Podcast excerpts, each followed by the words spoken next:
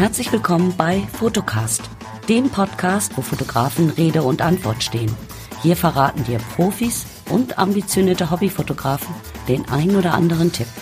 Und hier ist dein Gastgeber Thomas Meurer.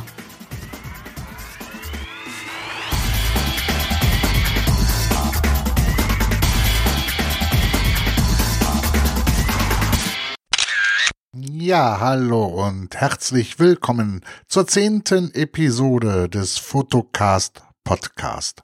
Ja, du hast richtig gehört. Wir sind mittlerweile schon bei Episode 10 und heute zu Gast Aki Moosmann. Aki ist ein Fotograf und YouTuber, der so seine ganz eigene Meinung vertritt und ähm, ja, lass dich überraschen. Viel Spaß mit der Episode 10. Einen wunderschönen guten Tag, liebe Zuhörer. Ihr hört schon, ich bin in einer richtig guten Stimmung, weil ich habe mit meinem ja, Gast, nämlich dem Aki, schon ein bisschen im Vorgespräch äh, richtig Spaß gehabt und ich mache jede Wette, auch ihr werdet heute noch richtig Spaß haben bei dem Interview. Aber dann sage ich jetzt erstmal einen wunderschönen guten Tag. Aki, schön, dass du da bist. Hallo und schönen guten Abend. Freue mich hier zu sein. Ja, dann lass uns mal direkt das Staccato machen. Name. Okay. Äh, Aki Moosmann. Geboren am 15.10.1976. Habe ich das jetzt gerade gesagt, verdammt. Lieblingsgenre. Ganz ehrlich, das ist die Frage, wo ich vorhin schon keine Antwort hatte. Ich weiß nicht, was du unter Genre verstehst. Ähm, Porträt, People, Street, Landschaft. So, Fotografie. Ja. Ja, People, People. Aktuelle Cam. Ähm, Sony Alpha 7 Mark II und Sony Alpha 6300. Lieblingsobjektiv? Äh, das 55er Zeiss. Hm. Okay. Aki, wir hatten ja schon eben im Vorgespräch so ein bisschen drüber gesprochen. Äh, die digitale Fotografie beziehungsweise die Geräte, ja, werden kleiner. Sprich, DSLR immer mehr zu Systemkameras, zu den DSLMs. Ja. Ich hätte jetzt mal gerne von dir so eine kleine Meinung, warum Fotografen, die zu einem Shooting mit einer DSLM kommen, nach wie vor nicht immer sofort für voll genommen werden. Also das ist natürlich primär eine Frage der Kundschaft, also die Leute, die dich mit dieser Kamera beurteilen. Ich mache die Erfahrung, dass es zwei verschiedene Bereiche gibt. Die Modelle, die ich fotografiere, sei es Privatmodelle oder auch mal jemand ähm, aus dem bekannten Bereich. Ähm, ich habe viele Fitnessmodelle, die interessiert das eigentlich gar nicht. Die haben auch null Ahnung von Technik und die müssen das auch gar nicht haben. Das wird erst interessant in der Industrie und bei Hochzeiten. Und vor allem bei Leuten, die selber fotografieren. Also gerade wenn du in einer Hochzeit bist, da wirst du von vielen Gästen der, des Hochzeitspärchens ja, begutachtet mit deiner Kamera und da kommen dann ganz schnell diese Fragen, ja, was ist das denn? ähm, ich habe schon gehört, bei einer Hochzeit ist deine Kamera kaputt, musst du dir die, äh, die leihen? ne? Solche Sachen kommen dann da.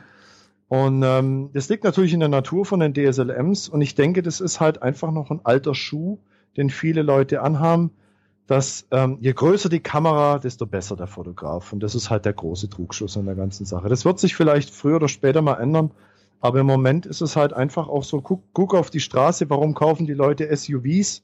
Weil es ein fettes Auto ist, mit diesen Kisten kannst du nicht mal ins Gelände. Das, das ist stimmt. so das. Ja. ja. Das stimmt. Äh, denkst du, das ist eher so ein Männerding? Jetzt mal so ganz blöd gesagt? Nee. Also ich kenne viele Fotografinnen, die, also ich meine, Canon ist halt sehr weit verbreitet. Äh, mittlerweile gibt's ja entweder nur noch Canon oder eben Systemkamera und ähm, ich sehe viele Fotografinnen auch mit relativ großen Kanons. Also meistens ist ja, es geht ja nicht nur um den Body, es geht ja auch um das Objektiv und meistens ist halt dann dieses graue 70 bis 200 drauf. Und ähm, ja, nur damit wird man wohl respektiert, keine Ahnung. Es ist, wie gesagt, ein alter Schuh. Es ist vielleicht auch für einen Fotograf irgendwie so ein bisschen ein Aushängeschild. Keine Ahnung, mich interessiert das eigentlich gar nicht. Glaubst du, dass das noch eine Art ähm, Statussymbol sein kann unter dem Motto, guck mal, ich bin so ein erfolgreicher Fotograf, ich kann mir ähm, das und das äh, Objektiv, äh, zum Beispiel Canon L-Serie, äh, leisten und den und den Buddy dran haben? Ja, wobei da sind wir wieder an dem, was ich vorher gesagt habe. Ich denke, dass der Wert von der Kamera von denen, die das begutachten, wahrscheinlich auch nur dahingehend be äh, beurteilt wird, ähm, wie eben wie groß dieses Ding ist. Es gibt ja auch teure Objektive, die jetzt nicht so groß sind wie so ein 70 bis 200. Ähm, ich weiß nicht, ich kenne mich jetzt in Canon nicht überragend aus, aber ich würde sagen, da gibt es auch einige viele teure Objektive, die jetzt nicht in dieser Größe da sind. Von daher kann man das auch schlecht beurteilen. Aber ich denke, gerade für einen Fotografen ist halt so das Auftreten mit so einer großen Kamera schon ein Statussymbol, würde ich sagen. Du hast ja auch, wie ich finde, einen super tollen YouTube-Kanal. Und auf diesem YouTube-Kanal hattest du ein Video, wo du für dich beschrieben hast, äh, den Umstieg von weg von der DSLR zur DSLM hin. Mhm. Mhm. Ähm, kannst du das jetzt hier in dem Podcast auch nochmal so ein bisschen ausführen, was so für dich der Schritt war zu sagen, ne? Ja, also ich hatte ähm, eine Fujifilm, eine kleine Fujifilm, XE1 hieß die, das ist äh, eine Systemkamera gewesen, die wurde mir empfohlen von einem sehr, sehr guten, übrigens Canon-Fotografen, der aber mal in einem ähm, Fotoshooting einige Bilder bei sehr, sehr schwachem Licht gezeigt hat. Und ich, ich habe ihn dann gefragt, ich kenne den Kollegen sehr gut, habe ihn gefragt, du sag mal, hast du da nicht Schwierigkeiten mit Bildrauschen und so weiter? Und hat er gesagt, nee, denn er hätte eine Fujifilm XA1. Und ich hatte noch nie etwas davon gehört. Und ich habe das dann gegoogelt und gesagt, sag mal, das ist so eine kleine Knipse. Was ist das denn? Und ähm, diese Fujis, die sind bekannt, weil sie so einen komischen Transsensor haben, dass sie unglaublich gut im Bildrauschenbereich sind. Also in hohen ISO-Zahlen rauschen die fast gar nicht. Also da kann so manche Vollformatkamera nicht mehr mithalten. Ja. Und das war für mich der Startschuss, wo ich gesagt habe, Mensch, das gucke ich mir mal an. Wer braucht nicht ISO, hohe ISO-Zahlen immer wieder mal? Und habe ich diese XE1 gekauft, günstig erstanden und habe eine Sache festgestellt. Ich kann mit dieser Kamera bei Blende 1.4, ich hatte den 30 mm 1.4 drauf, scharf stellen. Und ich hatte mit meiner Nikon und einem äh, 24 bis 70 2.8 oder einem 50 mm 1.8, also bei Offenblende. Ich weiß nicht, ich, ich habe vielleicht ein Problem mit meinen Augen, keine Ahnung, ich bin nicht so der Scharfsteller, ja. Autor. Und ich habe mit diesem Kontrastautofokus von dieser Fujifilm immer, immer getroffen. Bei Blende 1.4, die Bildqualität, ich saß vorm PC, habe gedacht, das darf ja wohl nicht wahr sein. Ich habe 20 Jahre lang Nikon in der Hand gehabt und habe jetzt mit so einer kleinen Furzkamera wirklich ein, ein, ein Bild, wo ich sage, das hatte ich noch nie. Und ich, mir war nicht klar, was da passiert, bis mir irgendeiner mal erklärt hat, dass dieser Kontrastautofokus, der einfach ein bisschen länger braucht, bis es ähm, sein Bild festgefressen regelrecht hat, ähm, da einfach sicherer ist. Und das war dann mein System. Und dann fing ich an, mal meine Nikon zu hinterfragen, die ich jahrelang verteidigt habe. Und ähm, weil ich auch wusste, ich bin nicht so einer, das, was du vorhin gesagt hast, der Wert legt auf so große Kameras, auf so fette Geschichten. Ja habe ich dann ganz schnell gemerkt, das macht dir gar nichts aus, wenn du mit einer kleinen Kamera fotografierst. Und dann habe ich viel mit Fuji fotografiert und habe halt dann irgendwann mal meine Grenzen kennengelernt. Die haben nur 16 Megapixel. Sie können kein HSS, also diese IC1 ja. kannst nicht. Ja. Ähm, die Objektive sind abartig teuer. Ja. Und dann kam Sony. Und dann habe ich mir gedacht, hey, ich kann bei Sony auch mit diesem Autofokus-System arbeiten. Ich habe auch eine kleine Kamera in der Hand. Und äh, warum das nicht? Und dann habe ich meine gesamte Nikon-Ausrüstung auf einen Hubs verkauft, alle Objektive, die Kamera, alle Blitze, also alle die gesamte Nikon-Ausrüstung und habe sie gegen eine ähm, Sony Alpha 7 Mark II eingetauscht, in dem Sinne, also finanziell eingetauscht. Ja. ja. Das ist so der Werdegang dahinter.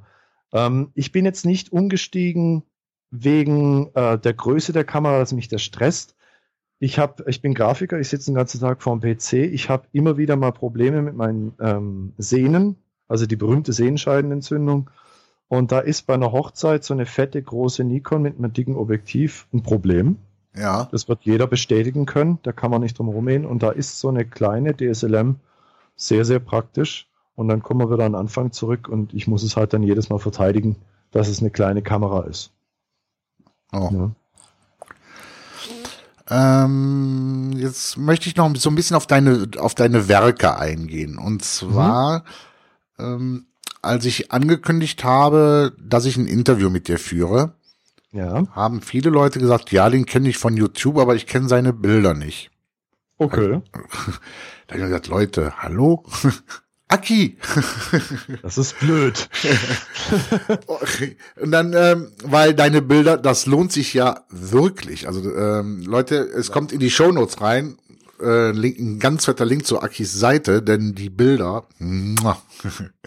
ähm, warum oder was denkst du, warum die Leute dich als Podcaster sehen, äh, der ganz klar auch seine eigene Meinung und seinen eigenen, äh, ach jetzt sage ich, habe ich Podcaster gesagt?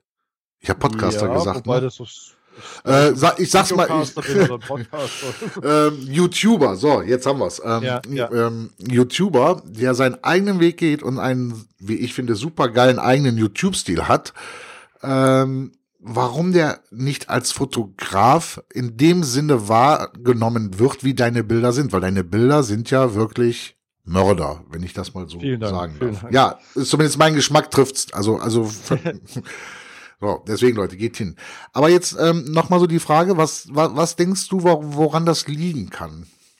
Hast Also- du, äh, vermarktest du dich nicht richtig? Um es Gut. mal ein bisschen ketzerisch zu fragen? Ja, du, ich, ich hinterfrage im Moment mein Marketing-System durchaus. Aber ich höre nicht das Interview, aber ich muss dir kurz eine Frage stellen. Ja, klar. Du sagst jetzt, Leute Ja, ähm, sagen zu dir, die kennen meine Bilder nicht, die kennen mich nur von YouTube. Wer ist denn das? also ja, äh, etliche. Weil ich kündige ja die Interviews immer vorher an und ähm, dann haben die Leute die Möglichkeit, Fragen an den Fotografen zu stellen, wenn sie die haben. Okay. Ja, Weil es ist, es ist nämlich so, ich kenne es jetzt von meiner Seite aus, ist vielleicht auch ganz gut, dass ich das Ja. jetzt auch so erfahre, dass es eher so ist, dass die Leute meinen YouTube-Kanal nicht kennen.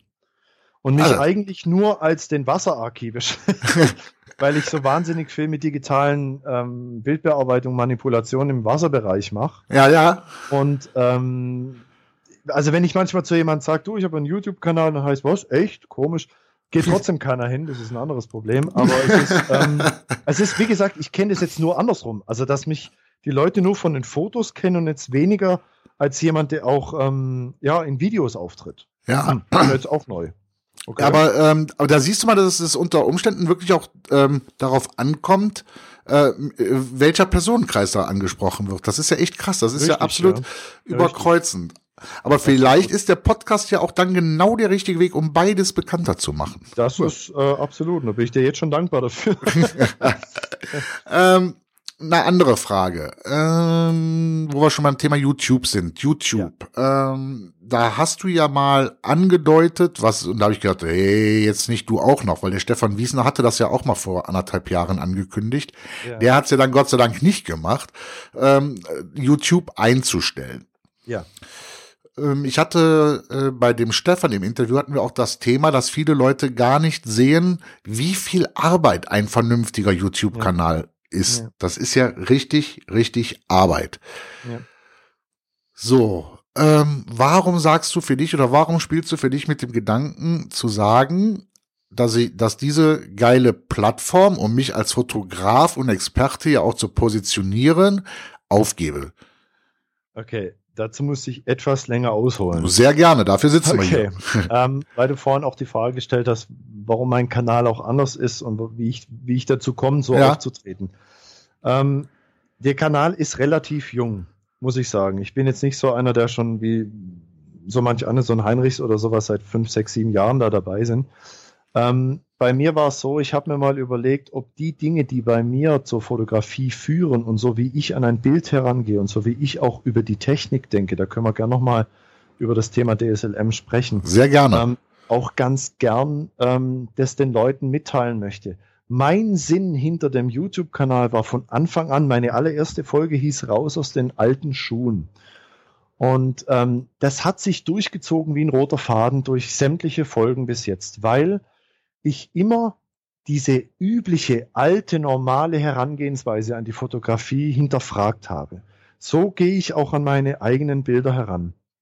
Wer meine Bilder mal anschaut von den Zuschauern, sehr gerne mal auf meiner Website einfach nur die Startseite bemüht, der wird sehen, da ist nicht ein Bild wie das andere. Nein. Und das ist mein eigener Anspruch an meine Fotografie. Ich möchte einfach wirklich die Kreativität bis zum letzten ausreizen. Das geht aber nur, wenn ich immer und immer wieder hinterfrage, was ich mache. Es gibt so viele Fotografen, die machen seit zehn Jahren im Prinzip das hübsche junge Mädchen leicht bekleidet im Kornfeld. Es sollen sie ja auch machen, gar kein Problem. Aber nach zehn Jahren würde ich verrückt werden mit dieser einen Art der Fotografie. Ja, oder das leicht bekleidete Mädchen auf der Schiene. Äh, äh, Klassiker oder, oder am besten noch zu Hause, also die berühmten Home-Shootings. Ne? Erotik, Erotik, Erotik. Ich bin ein Mann, ich habe es in meiner letzten Folge gesagt, ähm, wo es darum geht mit den Bezahlmodellen. Ich ja, da kommen wir noch drauf. Da, ja, auf genau, da, genau auf, okay, auf das Video kommen wir noch. Kommt, ja. nee, weil einfach, ähm, ich verstehe den Reiz, gar keine Frage. Ich habe sehr, sehr gerne attraktive, hübsche, junge Damen vor der Kamera. Wer nicht? Ja, klar. Aber auch da, auch da hinterfrage ich auch immer wieder meine Herangehensweise an die Bilder. Und zwar einfach nur, weil ich sage, ich möchte mich immer wieder neu erschaffen. Und jede Folge, die ich bis jetzt gemacht habe, hat immer irgendetwas zum Thema gehabt. Und eben auch im Bereich Technik. Ein großer Schritt war eben diese Sache von, von Nikon zu Sony, weil ich auch einfach für mich entdeckt habe, ich kann mit Sony besser fotografieren und zwar nicht bildqualitativ, sondern einfach effektiver. Und die, das Sony-System oder ein DSLM-System ist für meine Herangehensweise an die Bilder viel, viel besser zugeschnitten. Ja. Das heißt also, meine, meine Möglichkeiten sind damit gewachsen. Und ähm, ich habe jetzt festgestellt, dass ich Folgen habe, wie zum Beispiel, wo ich die neue Sony Alpha 6300 vorstelle. Und wer dieses Video mal verfolgt, das ist kein Review, wie man sich's vorstellt, Nein. so wie, wie man es halt liest. Äh, reden wir von Ja, geliebter Feind? Kamera? Oder gelieb 24 Megapixel, du kennst es, ja. ja, geliebter Feind, ne, hast du es genannt. Richtig. Ja. Und, und das war ja eigentlich der Witz an der ganzen Sache, dass ich sage, ähm, die Sony Alpha 6300 kann einem wahnsinnig machen und gleichzeitig ist sie eine gute Kamera. Und so ein Review hat bei mir 10.000 Klicks, was für meine Verhältnisse abartig viel ist. Das ist richtig viel. Ja, eben, eben. Für 800 ähm, Abonnenten. Ja. Und Folgen, wie zum Beispiel kreatives Blitzen mit CCO und CTB-Folien oder so eine Folge wie zum Beispiel Fotografien in der Mittagssonne, relativ neu, ist es mittlerweile in der Klickzahl nach oben. Das sind Dinge, die gehen mords in den Keller. Und meine letzten Folgen, die gingen radikal runter, runter von den Klickzahlen. Warum? Weil so eine Review-Folge deutlich spannender ist. Warum? Der User geht nach YouTube, sagt, ich will eine Sony Alpha 6300, ich will Reviews. Und mein Review ist auf Deutsch und die meisten sind halt auf Englisch. Und da geht das hoch. Ich möchte aber die Leute nicht bedienen mit einem Review, sondern ich möchte den Leuten Ratschläge geben, wie sie in ihrer Fotografie wachsen. Weil das mein Anspruch ist und ich denke, viele Fotografen sitzen immer noch auf ihren alten Stühlen fest. Ja. Das ist vielleicht auch eine gewisse Anklage und es ist auch nicht okay, das jedem vorzuwerfen. Das stimmt auch gar nicht. ja, aber es ist ja schön, dass wir mal so, Ja. also äh, bisher war es nicht so oft, dass wir mal so ein bisschen kontrovers waren, aber es ist ja auch schön, wenn wirklich mal eine, und das ist ja eben auch das, was ich an deinem Bock, äh, an deinem Bock, oh mein Gott, ähm, an deinem äh, äh, YouTube-Kanal so, so, so wirklich, ja, lieben ist natürlich übertrieben, aber was ich so mag, also was, äh, warum äh, äh, ich dich auch zu diesem Interview gebeten habe, weil ähm, äh, zum Beispiel auch diese, die, dieses Video über Kit-Objektive, Ja, ja. ja, das war für mich auch so, wo ich denke, ja, da ist endlich mal einer, der sagt, Kit-Linsen sind nicht von vornherein scheiße. Ja. Und wenn ich erstmal nur das Geld für den Buddy habe, wo, die, wo, wo, dieses Objektiv bei ist, ja, dann ist es halt so. Ja.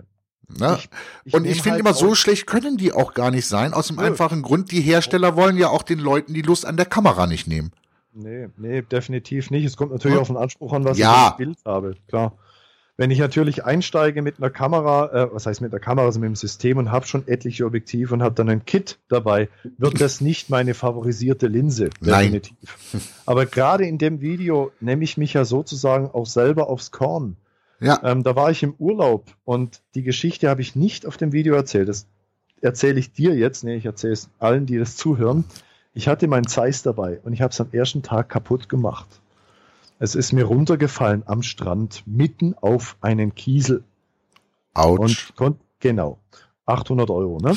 Und ich konnte dieses Ding nicht mehr verwenden. Und ich war auf mein Kit angewiesen. Und ich habe mir in dem Moment überlegt im Urlaub, warum mache ich eigentlich mit meinem Zeiss Bilder, wenn es mit diesem Kit-Objektiv genauso gut geht? Und dann habe ich alle möglichen Argumente gebracht, die für mich dann, das ist re re regelrecht autodidaktisch, diese Folge, wo ich wirklich für mich selber erkenne, warum mache ich so einen Stress wegen ein bisschen mehr Bildschärfe oder ein bisschen mehr weniger Vignettierung und so weiter, diese ganzen Dinge. Und das ist das, was bei mir in meinem Kanal permanent vorkommt. Diese Infragestellen der Dinge, die heute für viele so normal sind. Da kauft man für zweieinhalbtausend Euro ein Objektiv für 20 Prozent mehr Bildschärfe, aber die Bilder sind immer noch das berühmte, leicht bekleidete Mädchen im Kornfeld. Ja. ich mal. Ja. Und das ist das, was den Leuten wahrscheinlich auch ein bisschen aufstößt. Und deswegen gehen die Klickzahlen runter. Das ist jetzt so das, was ich glaube. Ja, aber ich und ich glaube aber, dass wenn du wenn du die wenn du diese Phase überstehst, so jetzt versuche ich dich so ein bisschen zu überreden, wenn du diese Phase überstehst, dann und, und noch ein bisschen, äh, sage ich mal, die Luft hast, um noch ein bisschen zu ziehen, dann glaube ich aber bekommst du, ähm, dann hast du da eine Nische und auch das Publikum, die das wertschätzen. Ja. Das wäre mein großes Ziel. Ich habe auch immer gesagt, der Kanal soll klein bleiben in dem Sinne. Aber es ist halt schon bitter, wenn du merkst, es gibt ja diese Analyse-Tools bei YouTube, wenn du merkst, dass selbst deine äh, Abonnenten nach anderthalb Minuten abbrechen.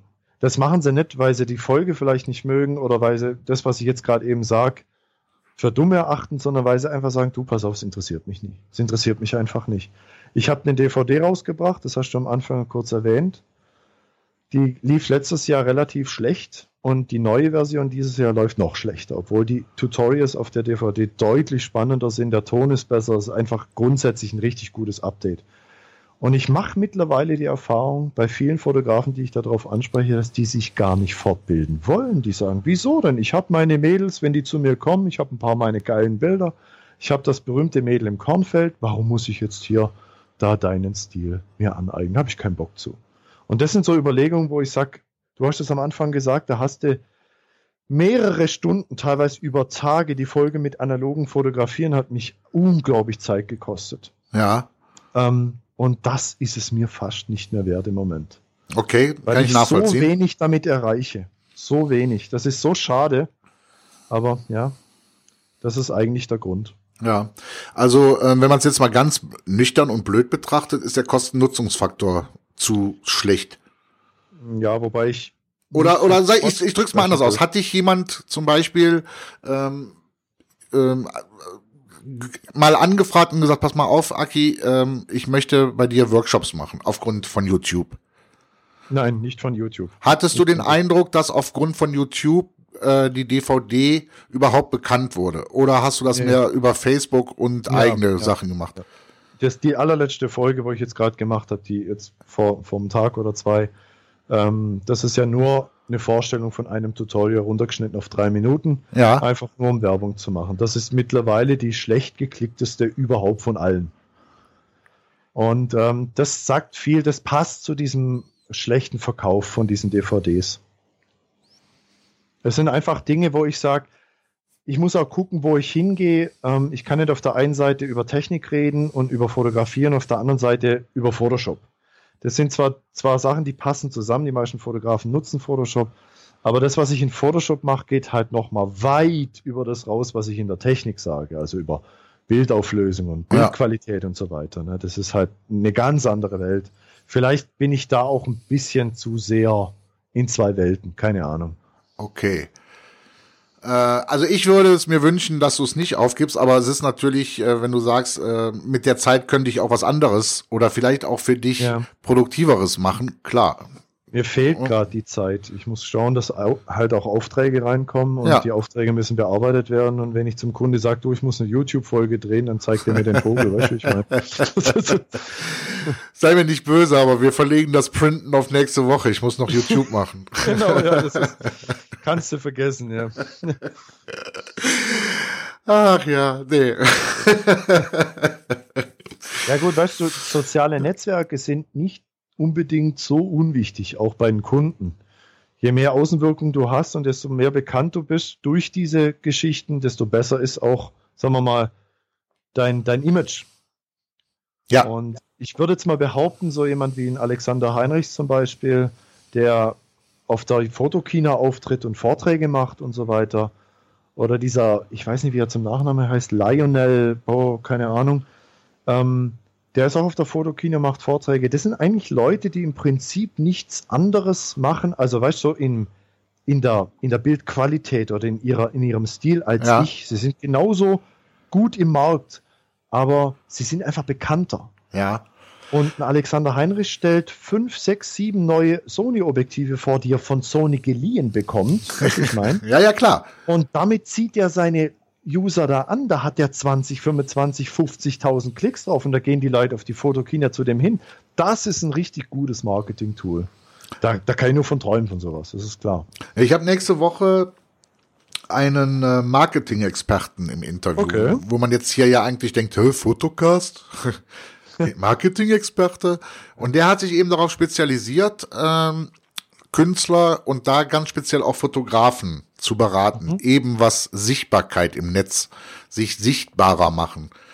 Ähm, Sehr gut. Und das, äh, da, da bin ich auch schon sehr gespannt auf das Interview. Da bin ich richtig gespannt. Und ich hoffe, ich kann da so viel rauslocken, dass das allen auch so ein bisschen nutzt, ja. die eben noch nicht diese, äh, ja, wie soll ich sagen, äh, äh Präsenz haben. Ja. Also, ja, da kann jeder nur von träumen am Anfang ein bisschen da. Vielleicht macht man auch Kardinalfehler am Anfang. Das also, kann durchaus sein. Man kann ja wirklich über manche YouTuber denken, was man will, aber es gibt einige, die haben es richtig gemacht. Das kann man einfach nicht anders sagen. Die haben es richtig gemacht. Ja, ja, definitiv. Wobei die auch wahrscheinlich immer noch und seit Anfang an einen gewissen Markt bedient, der halt einfach von Interesse ist. Das ist halt, darf man nicht vergessen. Wenn jetzt ein Heinrichs, ich komme nochmal auf den ja. Heinrichs zurück, den ich sehr, sehr gerne anschaue, ähm, einfach weil er auch das Sony-System so gut vertritt, ähm, für mich eigentlich auch eine Inspirationsquelle in Sachen Technik ist. Ich würde nie zum Heinrichs gehen in Sachen Bildbearbeitung. Ich finde, da macht er die Basics. Muss er ja auch gar nicht mehr machen. Nö. Und, und von daher ja. denke ich mal, zum, zum Aki geht man halt vielleicht, weil man sich amüsieren will, weil ich halt auch viele Folgen mache, wo ich mich selber aufs Korn nehme, hier mit den Fotografen, die, die, ich weiß gar nicht, wie hieß die Folge, wo ich halt dann die, die typischen ja, die zehn äh, typischen Dinge des Fotografen. Ja, ja mit den 100 Objektiven hingehen und so. Richtig, genau. Ja, ähm, super geil gemacht. Ja, ich fand's lustig. Ich habe hier Tränen ja, gelacht. Es sollte auch lustig sein. Das, ja. ähm, aber jetzt möchte ich ähm, auch noch mal ein bisschen so auf den ähm, Künstler Aki zu sprechen kommen. Jetzt haben wir viel ja. über Technik und Marketing und ähm, dass du jetzt doch YouTube weitermachst gesprochen. ähm, aber jetzt, jetzt würde ich gerne mal auf den Künstler ähm, zu sprechen kommen. Ja. Wobei wir dann auch noch mal kurz zurückgehen müssen auf YouTube, mhm. weil ähm, als Fotograf haben wir natürlich das Thema, ähm, wenn man nicht jetzt gerade nur Streetfotografie macht, äh, irgendwann oder Architektur, äh, Models. Mhm. Und da hast du, wie ich finde, auch wieder ein sehr geiles Video rausgehauen was mit Sicherheit auch wieder sehr, sehr viele Leute anders sehen werden. Mhm. Aber allein der Titel, der Titel ist geil, warum ich für Models nicht bezahle. Genau, ja, ja. ähm, willst du dazu noch mal ganz kurz was sagen? Wir, und dann haben wir nämlich den coolen Schwenk von den Models rüber zu, zur fotografischen Kunst. Okay. Ähm, das Video ist eigentlich aus reinem Frust entstanden, das muss ich sagen. Ähm, ich beobachte das jetzt im Moment ähm, ganz extrem. Ich weiß nicht, war schon mal auf der Modelkartei? Nee. Also gut, die Modelkartei ist ähm, seit vielen Jahren, wenn nicht, ich würde sagen seit zehn Jahren ungefähr, relativ bekannt unter Models und Fotografen, ähm, um einfach an Shootings zu kommen. Okay. Und die Modelkartei war von Anfang an ein bisschen, ich nehme jetzt wirklich das Wort, durchseucht von diesem System. Und ich sage das jetzt auch ganz provokant, denn ähm, was ich in diesem Video ähm, einfach bemängel, ist das Problem. Und da sind wir wieder an dem, was ich eben in meiner Fotografie unter Fotografie verstehe, dass viele eben das nackte Fleisch, ähm, ja, die uh, osteuropäische Frau mit perfekten Kurven, perfektem Gesicht, ähm, gern fotografieren wollen, was ich nachvollziehen kann, aber halt eben richtig, richtig mies. Sie kriegt einen Haufen Geld, er hat nichts gelernt und so zieht sich dieses System durch. Und das Schlimme ist, dass dann am Ende auch die jungen Modelle, die da reinkommen, die vielleicht große Ambitionen haben, die sagen, Ich möchte mal eine Agentur, ich möchte vielleicht schon eine Karriere starten, wie auch immer, die auch verdammt gut aussehen und vielleicht auch Talent haben. Sich denken, hey, warum soll ich mir den Arsch aufreißen? Da gibt's Leute, die zahlen 300, 400 Stutz für ein Shooting. Hey, das kriege ich in der Agentur so vielleicht nicht. Ich habe zu viel Konkurrenz. Das mache ich weiter. Und dann krieg ich Anfragen von Leuten, ähm, die Geld wollen und meine Bilder. Und das ist Ende vom Lied, und wo ich dann sage, was ist denn hier los? Das darf aber nicht wahr sein. Es ist nicht so, dass ich diesen Mädels völlig untersage, Geld zu verdienen. Ich bin der Meinung, wenn jemand was drauf hat, dann soll er auch damit Geld verdienen. Aber man soll bitte sein Geld auch verdienen. Weißt du, wie ich meine? Ja. Also wirklich verdient haben. Aber in solchen Shootings ist keine Leistung. Der Fotograf macht nichts, gar nichts. Ich habe mal einen Workshop gegeben. da ging es um kreative ähm, Blitzgestaltung. Und meine Workshop-Teilnehmer waren alle super happy am Schluss, weil sie endlich mit den Blitzen umgehen konnten. Die meisten haben noch nie im Studio fotografiert. Und ich hatte einen Workshop-Teilnehmer, der am Schluss das Modell, das ähm, an diesem Workshop-Modell stand, noch eine Stunde extra gebucht hat. Ja. Und ich werde es nie vergessen. Ich stehe da, unterhalte mich mit meinen Workshop-Teilnehmern, wenn er shootet, und ich gucke ihm so zu und denke mir, was macht er? Er liegt am Boden, das Modell völlig weg vom Blitz. Der hat komplett an ihr weggeblitzt. Das, das Mädel stand gar nicht mehr im Licht. Und ich rufe ihm so zu, was machst du? Was machst du? Ich war natürlich auch sauer, weil ich hatte gerade einen Workshop gegeben. Und, und er so, es passt schon, es passt schon. Und ich habe mir dann nachher die Bilder angeguckt und dachte mir, ja, dem ging's nicht um Blitze, dem ging's nicht um Ausleuchten, dem ging's nicht um kontrastreiches Licht, sondern dem ging's um dieses Mädchen. Ah. Und fertig. Und der hat der nachher, ich glaube, nochmal mehr ausgezahlt, als ich glaube, verdient habe an dem Tag. Und das sind so Systeme, wo ich einfach sage, das ist mittlerweile so Standard und so gängig. Und das ist für mich als Berufsfotograf, das ist der Tod. Schlicht und ergreifend. Das Ja, ist der Tod. das kann ich gut nachvollziehen, das Argument. Ja, und deswegen ist das für mich äh, ein ganz schwieriges Thema. Und ich weiß, mittlerweile gibt, also wenn du mittlerweile Fotografen darauf ansprichst und fragst, warum bezahlst du, dann kriegst du richtig eins auf die Mütze. Die wollen bezahlen. Die stellen das gar nicht mehr in Frage. Finde ich schade. Aber gut, ja. Ja, ähm, aber es muss ja irgendwo auch einen Kreislauf geben, sage ich mal, äh, wo Models, die wirklich gut sind, ähm, auch einen gewissen Obolus bekommen. Ähm, Definitiv. Ja. man, ähm, wo würdest du sagen, wie, wie, wie müsste ein faires System aussehen?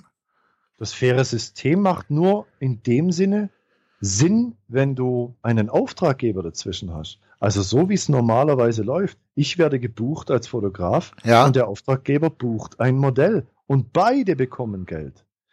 Warum muss ich als Fotograf ein Modell bezahlen? Ganz wichtiger Punkt in diesem, in diesem Video ist ja, dass immer wieder gesagt wird, ich buche ein gutes Modell. Man entwickelt sich mit einem guten Modell nicht weiter. Im Gegenteil, das Modell zieht ihre Nummer durch und die kann posieren wie eine Königin. Aber der Fotograf macht exakt die gleichen Bilder. Weißt du, wie ich meine? Ja. Sie bringt ihm ja weder Lichtsetzung noch Blendezeit noch irgendetwas fotografisch Kreatives bei, sondern sie sieht nur gut aus und er knipst es ab. Punkt. Und deswegen sage ich, das ist kein fairer Handel. Das ist einfach nur, nee, ich sage das Wort jetzt nicht. Es fängt mit P an, hört mit Prostitution auf. ja, ich, ich, ich, ich, hätte ich hätte sonst gesagt. Ich habe damit Ja, kein gut, Problem. Sehr schön, sehr schön. weil, weil das sind einfach Dinge, die, die, die, die ärgern mich. Das sind, das sind Sachen, wo ich sage, warum, warum kaufe ich eine Kamera als Fotograf? Wegen sowas. Keine Ahnung. Es ist, ich kann es einfach nicht nachvollziehen, tut mir leid. Okay, ähm, jetzt, jetzt ähm, nehmen wir mal folgende Situation. Ich bin Fotograf, habe eine Idee im Kopf, äh, möchte die umsetzen, um das Bild dann äh, in mein Portfolio zu, zu platzieren, um zu zeigen, hey, guck mal, das ist sowas, was ich gerne machen würde. Oder ähm, Mhm. das ist so ein neuer Stil von mir. Ja. Ähm, wie sieht das da für dich aus? Ähm, wäre es da nicht auch fair, dann zu sagen, pass auf, ich brauche dafür das und das Model, ähm, da was zu bezahlen? Oder wie sehe dann in deinen Augen da äh, das faire Ergebnis aus? Ich sag mal ganz eiskalt, wenn du die Dienstleistung eines Models in Anspruch nimmst, um einen fotografischen Stil von dir zu präsentieren. Ich kriege jetzt gerade im Moment das Wort Modell mit dem Wort Stil nicht so wirklich in Zusammenhang. Denn der, der Stil muss ja wiedererkennbar sein. Klassische Grafikerweisheit, Corporate Design. Ja. Dinge, die, wenn ich jetzt ein Bild sehe, also ich, früher hieß es immer, ähm, ah, das ist ein Heinrichs, ja, das ist ein Aki, das ist ein, keine Ahnung, ja, weißt du, wie ich meine? Ja, ja, ja, Und ja. Dieser Stil würde ja dann nur funktionieren, wenn es exakt das gleiche Modell wäre. Denn ein Stil ist ja nicht ein Gesicht, ähm, eine 80 Doppel-D Oberweite, Nein, nein, Ja. nein, nein, nein, nein, nein. sondern ein Stil ist ein Bildmittel, ein Stilmittel, ein, ein, ein, ein, ein, d- Farbe, Licht, Belichtung, ähm, Winkel, solche Dinge, das ist ein Stilmittel. Deswegen würde ich sagen, um meinen Stil zu propagieren oder ihn überhaupt erst zu entwickeln, ein Modell zu bezahlen, bringt nur insofern was, wenn ich sage, ich brauche dringend ein Modell, das weiß, was sie tut. Wenn ich ein, ein schweres Shooting habe, also irgendwie in einer, in einer Location bin, wo das Modell einfach entsprechend posieren muss, damit das funktioniert, Ja, dann brauche ich entsprechend natürlich ein Modell und dann ist es auch absolut legitim zu sagen, ich bezahle auch ein Modell. ja. Aber ich sage, wenn ich ein Modell auf TFP dafür bekomme, weil ich gut bin, ist es deutlich besser und das Gefühl ist viel besser. Und sie geht auch mit Bildern raus, wo sie sagt, das kann sie auch ihrer Oma zeigen. ja. Ja, Kannst du jetzt den Hörern noch mal kurz erklären, TFP, äh, was dieser Deal ganz genau bedeutet?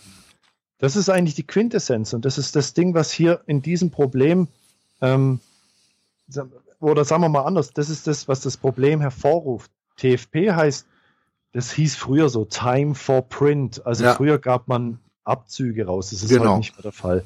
Es gab mal eine Zeit, da hieß es TFCD für eine CD, das macht heute auch kein Mensch mehr. Mittlerweile müsste es TF, TF Facebook müsste es heißen oder TF, ähm, wie auch immer. Und ähm, es geht eigentlich nur darum, dass beide Zeit, also Time, investieren und natürlich auch Aufwand und der ist auch immer mit Kosten verbunden. TFP kostet Geld, das ist so. Ähm, um eben am Schluss ein schönes Bild entstehen zu lassen oder fünf oder zehn. Also ich nenne es, ich kürze es für mich immer ab unter Trade Fairplay. Gut, ist jetzt Das nicht ist ganz, ein ist, verdammt guter Vergleich. ist jetzt, ist jetzt nicht ganz ein perfektes Englisch, äh, ähm, aber weil ich finde, das ist ein ganz fairer Tauschhandel. ja, genau. das Mädel bekommt tolle Bilder Richtig. und du bekommst ein tolles Model im besten. Ja, wo, so kann man es auch sehen. Also ich sehe es halt am Schluss immer, am, am Ende steht ja das Bild. Ich Ja. meine, warum fotografiere ich? Ich will ja Bilder machen. Und es muss am Ende ein Bild, zwei oder fünf oder zwölf oder wie auch immer, wie viel da rauskommen, rauskommen, wo ich als Fotograf auf meiner Portfolio-Seite zeigen kann und das Modell auf ihrer. Und was damit dann nachher geschieht, ist vollkommen irrelevant. Hauptsache, das Bild haben beide im Team erarbeitet und beide wachsen an diesem Ergebnis. Und das ist das Ultimative am TFP. Und ich finde, nichts weiter dürfte ein TFP sein. Alles, was darüber rausgeht mit, ich zahle noch das obendrauf, dann kriegst du noch Spese X oder der Fotograf kriegt dann noch ein Schäferstündchen. Also ist jetzt wirklich übertrieben gesagt. ich meine? alles, was dann diesen Handel wieder aufbricht mit Boni, ist kein TFP mehr. Ja. Ja. Ja, wie, okay. Jetzt habe ich gesagt, dann haben wir eine super Kurve, um zu dir als Künstler zu kommen. Mhm, super. Ganz toll, Moira. Interview, Führung, sechs Sätzen. so, nee, wir machen jetzt einfach einen ganz harten Cut. Ja. Ähm, liebe Sponsoren, hier könnte jetzt euer Werbeblock stehen. So. Immer kurz, nur kurz eine Werbeblock rein. Ja, 30 Sekunden für Fotosch... Oh Gott, nachher gibt's Fotoschneider auch noch. Nee, also... Äh, Vorsicht, Vorsicht mit solchen Namen. ja, genau. Ja, ich, ich habe gerade an diese Obi-Werbung von damals gedacht. Weißt du, dieses äh, bei äh, Sch äh, Schrauben Meier oder bei Obi. Heinz Nägeln wäre das nicht passiert. ja. nee, gut. Aber jetzt kommen wir nochmal zu dir als Künstler. Ähm, du bist ja nicht nur, wie ich finde, äh, handwerklich ein wirklich guter Fotograf, sondern du bist ja auch ein Photoshop-Künstler, würde äh, möchte ich es mal ausdrücken. Mm. Wo ist für dich, ich weiß, ähm, das wird wieder unter Umständen äh, böse Kommentare geben, aber ich stelle die Frage trotzdem.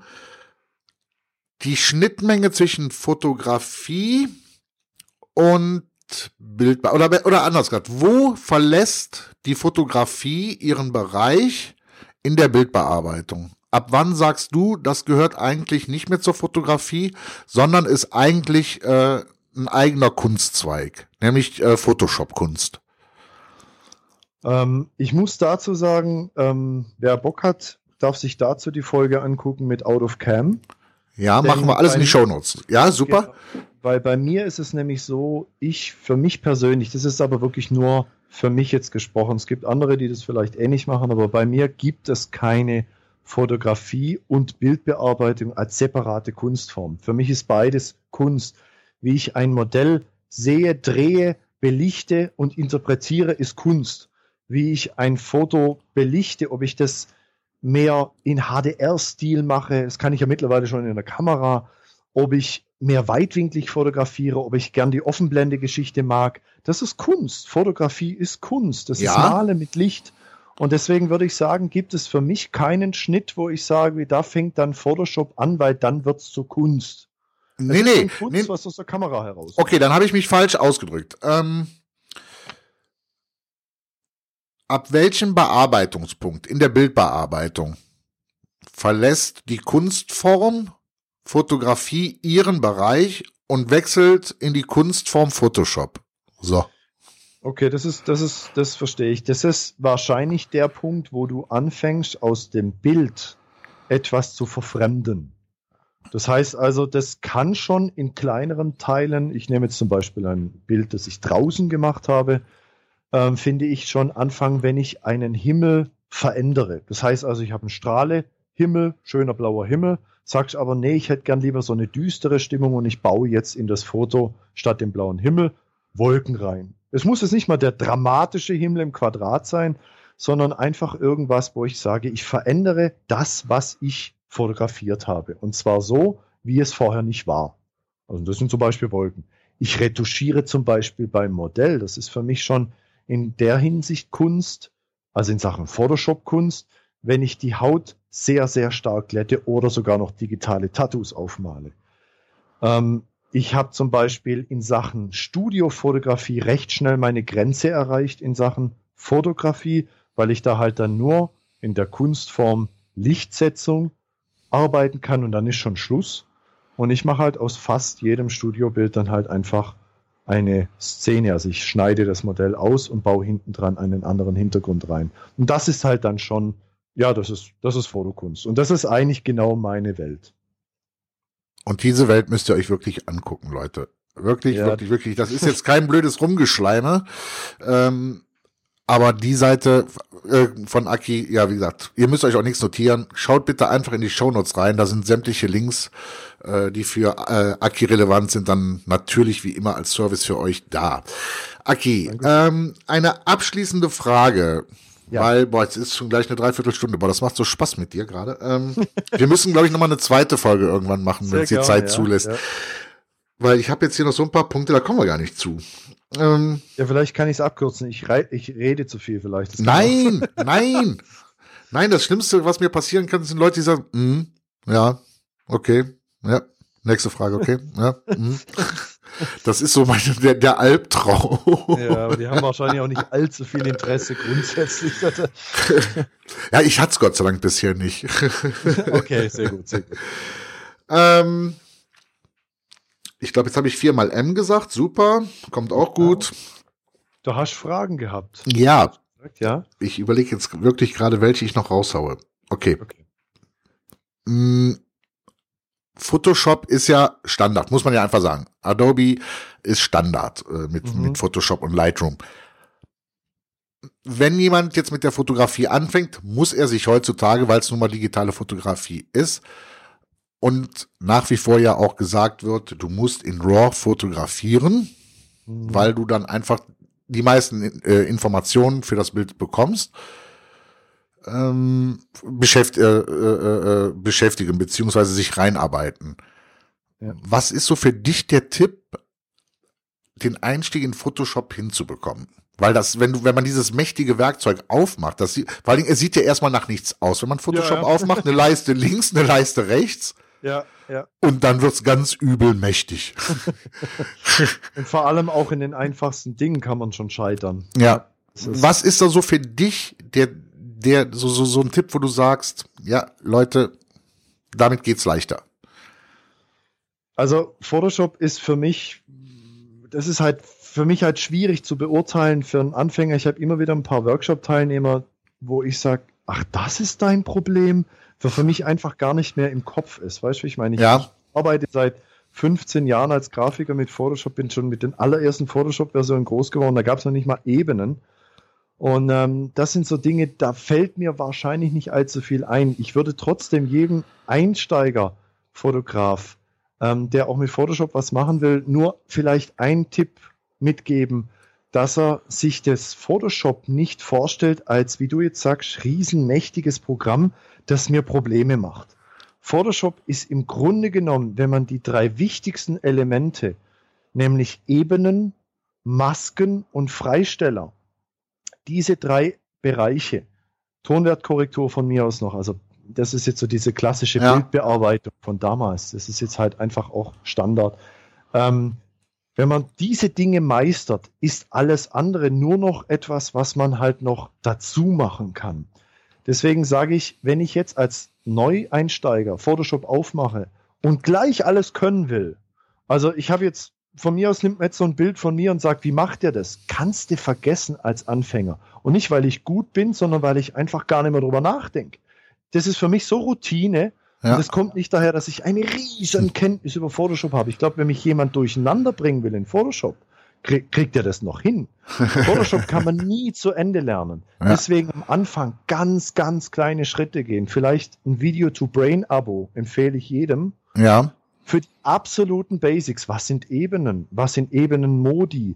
Wie kann ich die miteinander kombinieren? Da hat man schon ein Riesenfeld und dann die Maske. Wie kann ich etwas retuschieren? Meistens möchte das Modell was weghaben oder was dazu haben. Und wie mache ich das? Das sind ja. Dinge, die sind nicht so schwer.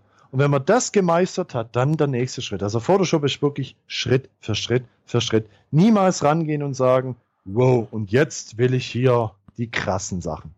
Geht nicht. Und das geht auch böse in die Hose und kann frustrieren. Ja, weil das Problem ist, ich war letztens mit einem Kumpel, der wollte, der fängt jetzt auch damit an und wollte natürlich dann auch lernen, ähm, so mit Photoshop und Lightroom so die ersten Schritte zu gehen. Wir gehen also in Köln in eine riesige Buchhandlung und fragen die Verkäuferin ähm, nach Büchern äh, Photoshop für Anfänger. Ja. Diese Schinken, die du da hingelegt bekommst, die erschlagen dich ja schon. Ja, ja, du kannst, du kannst noch nicht mal sagen, nee, ich gehe da jetzt easy ran, das ist gar nicht so mächtig, weil wenn du diese Bücher siehst für Anfänger, äh, ja. Also, also ein Buch, ein Buch würde ich mittlerweile auch nicht mehr empfehlen. Es ist einfach auch, ähm, da sind wir wieder beim Thema alten Schul, alte Schule. Ja. Das sind Dinge, die funktionieren heutzutage in der heute schnellen Welt, wo ich auch schnell was hinkriegen will, auch nicht mehr. Wenn jemand zum Beispiel absoluter Neuling in Photoshop ist, ist wahrscheinlich der allerbeste Weg, sich jemand zu suchen, der ihm hilft in den ersten Schritten, der sich neben ihn hinsetzt und, und dann kommt die Fragestellung, du pass auf, ich habe ein Hochzeitspärchen, ähm, sie möchte vielleicht ihre Lippen ver verändert haben oder da hängt irgendwas raus, also keine Ahnung, eine Sicherheitsnadel, was mache ich? Und dann einfach so Sachen zeigen. Ja. Ich denke, so ein 1 zu 1 Coaching ist für einen Einsteiger definitiv das Beste. Aber ähm, jetzt eine ähm, Sache muss ja, raus. Ja, ja. Und zwar Photoshop darf niemals angesehen werden, wie viele eben machen. Das ist Hexerei und Foto muss so bleiben, wie ich es aus der Kamera raus habe. Ich denke, das ist der absolute Kardinalfehler. Und das ist auch viele, die in Photoshop, also für Photoshop dann halt einfach sagen, nee, das mache ich nicht. Vielleicht, weil sie auch Scheu davor haben und dann lasse ich es lieber so, wie es ist. Und die vertreten das dann vehement, obwohl sie wissen, sie könnten so viel mehr rausholen aus, aus ihren Bildern. Allein die RAW-Bearbeitung ist ja nur ein Plus für einen Fotografen. Ja. Das ist ja was, was einem absolut nur entgegenkommt. Warum soll ich mich dieser Welt verwehren? Das verstehe ich nicht. Gut, dann habe ich jetzt noch, ähm, ich, Leute, die, falls Aki jetzt gleich Ja sagt, war es ins Blaue geschossen. Ich weiß es nämlich nicht. Bietest du selber solche DVDs und Workshops an? Also die DVDs habe ich ja schon, die ist auf meiner Shopseite drin. Ah, also Leute, es war wirklich jetzt nicht ab, wir haben es nicht abgesprochen, ich schwöre. Nee. Ja. Ähm, das ich hatte es nur gehofft. Problem, es kennt auch keiner. Es ist so. Aber ja, was meinst du, wie viele das jetzt kennenlernen? Aber nochmal ganz kurz, das ist wichtig an der Stelle, weil wir gerade über Einsteiger gesprochen haben. Die DVDs sind nichts für Einsteiger. Okay. Die beinhalten wirklich kreative Bildbearbeitung und da sollte man halt die Basics schon kennen. Das ist nichts für, für Profis, die sagen vielleicht, ja, das ist eine coole Idee, mal ein Bild so zu bearbeiten, aber beigebracht bekommen die da nichts. Das richtet sich primär an fortgeschrittene Leute, die sagen, ach, ich möchte mal was anderes machen. Und du hattest eben, ja, und du hattest eben empfohlen Video to Brain, ne? Und Video, ja, bei Video zu Zum- Brain zum Einsteigen. dasselbe wie in Buchform, nur eben in Videoform. Und ich finde das, also mir liegt es deutlich besser. Okay. Sowas. Ja. Äh, kann man da, äh, gibt's da Probevideos, weißt du das? Kann man die irgendwie in die Shownotes packen? Ach, ich, ich recherchiere selbst. Ich recherchiere Keine selbst. Ahnung. So, es gibt hier die Tradition in dem Podcast, dass kein Fotograf hier rauskommt ohne seinen ultimativen Anfängertipp. Okay. Da fragst du ausgerechnet mich. Ja, Weil ja du ich bist ja nun mal auch hier drin. Ja, weil ich habe ein Problem mit dem Wort ultimativ an der Stelle, weil für mich die ultimative. Okay, ich Sache drück's ist- anders aus. Dein Lieblingstipp an Anfänger. Ka- Kann ich dich nur kurz dazu was fragen? Anfänger, die was machen? Anfänger war. Die wirklich jetzt Fotografie- einsteigen wollen in die Fotografie. Kauft euch keine Kamera von der Stange. Geht niemals in einen Laden und kauft eine Canon EOS XX oder Nikon, was weiß ich, weil sie gerade beim Mediamarkt im Angebot ist. Das ist der, das finde ich der absolute Kardinalfehler. Super. werdet erst euch bewusst, was ihr fotografieren wollt, was euch am meisten Spaß macht und kauft danach eine Kamera. Niemals auf Empfehlung. Nie. Das, das ist so rausgeschmissenes Geld. Später will man Landschaften fotografieren und hat eine People-Fotografie-Kamera in der Hand, weil sie gerade empfohlen wurde. Ganz, ganz mies. Aki, danke. Das waren super letzte Worte. Ich bedanke mich wirklich ganz, ganz recht herzlich für deine offenen und ehrlichen Worte, wie man sie auch von deinem YouTube-Kanal kennt. Sehr gerne. Dankeschön Und auch. ja, wie gesagt, ich, ich habe hier jetzt ähm, Moment, ja noch sechs Fragen, aber die, die kommen jetzt hinten rein in mein Notizbuch, weil ähm, ich würde unwahrscheinlich gerne die, irgendwann noch mal mit dir eine zweite Folge machen. Sehr gerne. Okay, klar. Und Leute, geht auf den YouTube-Kanal, liken, liken, liken, liken und jedes zweiten Kommentar von euch nicht zumachen, nicht zumachen. So, damit das hier mal klar ist. Es ist echt schon interessant, dass du jetzt kommst. Ich wollte die Folge echt drehen am Wochenende und, und, und Schluss machen. Jetzt kommst du und jetzt muss ich mir das echt nochmal überlegen. Ja. Ja, äh, ich will dich natürlich nicht über, äh, überreden, aber ähm, wie gesagt, da, da bin ich aber auch ehrlich genug. Wenn der Kosten-Nutzungsfaktor scheiße ist, dann, dann bringt's ja auch nichts. Weil wenn du sagst, in der Zeit könnte ich noch äh, zwei Kundenaufträge abfotografieren, ähm, ja, Ja. hallo? Ja.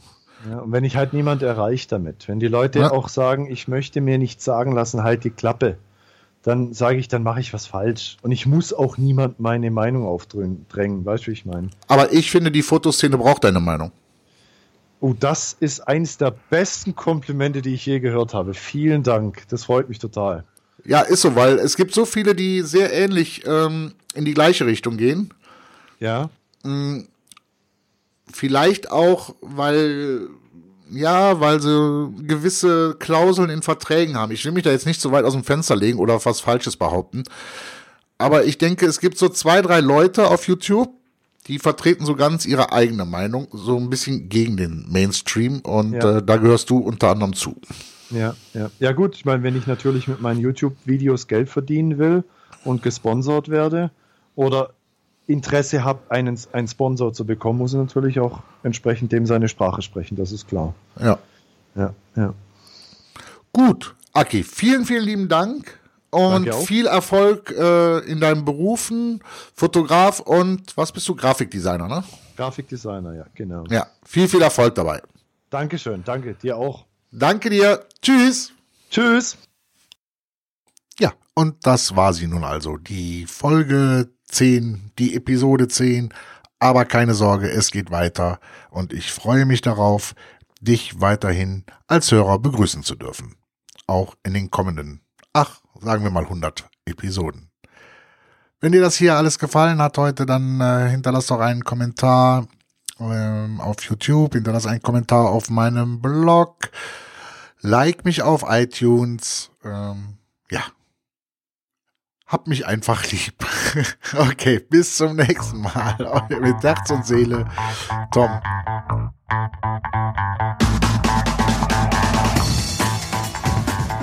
Und das war's leider schon wieder für heute. Wenn dir diese Episode gefallen hat, dann bewerte doch Fotocast mit 5 Sternen natürlich bei iTunes oder schreib einen Kommentar auf https photocast.fotografie. Und natürlich ist Teilen gerne gewünscht. Tschüss, bis zur nächsten Folge.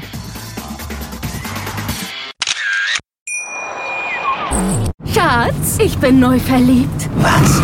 Da drüben. Das ist er. Aber das ist ein Auto. Ja, eben. Mit ihm habe ich alles richtig gemacht. Wunschauto einfach kaufen, verkaufen oder leasen. Bei Autoscout24. Alles richtig gemacht.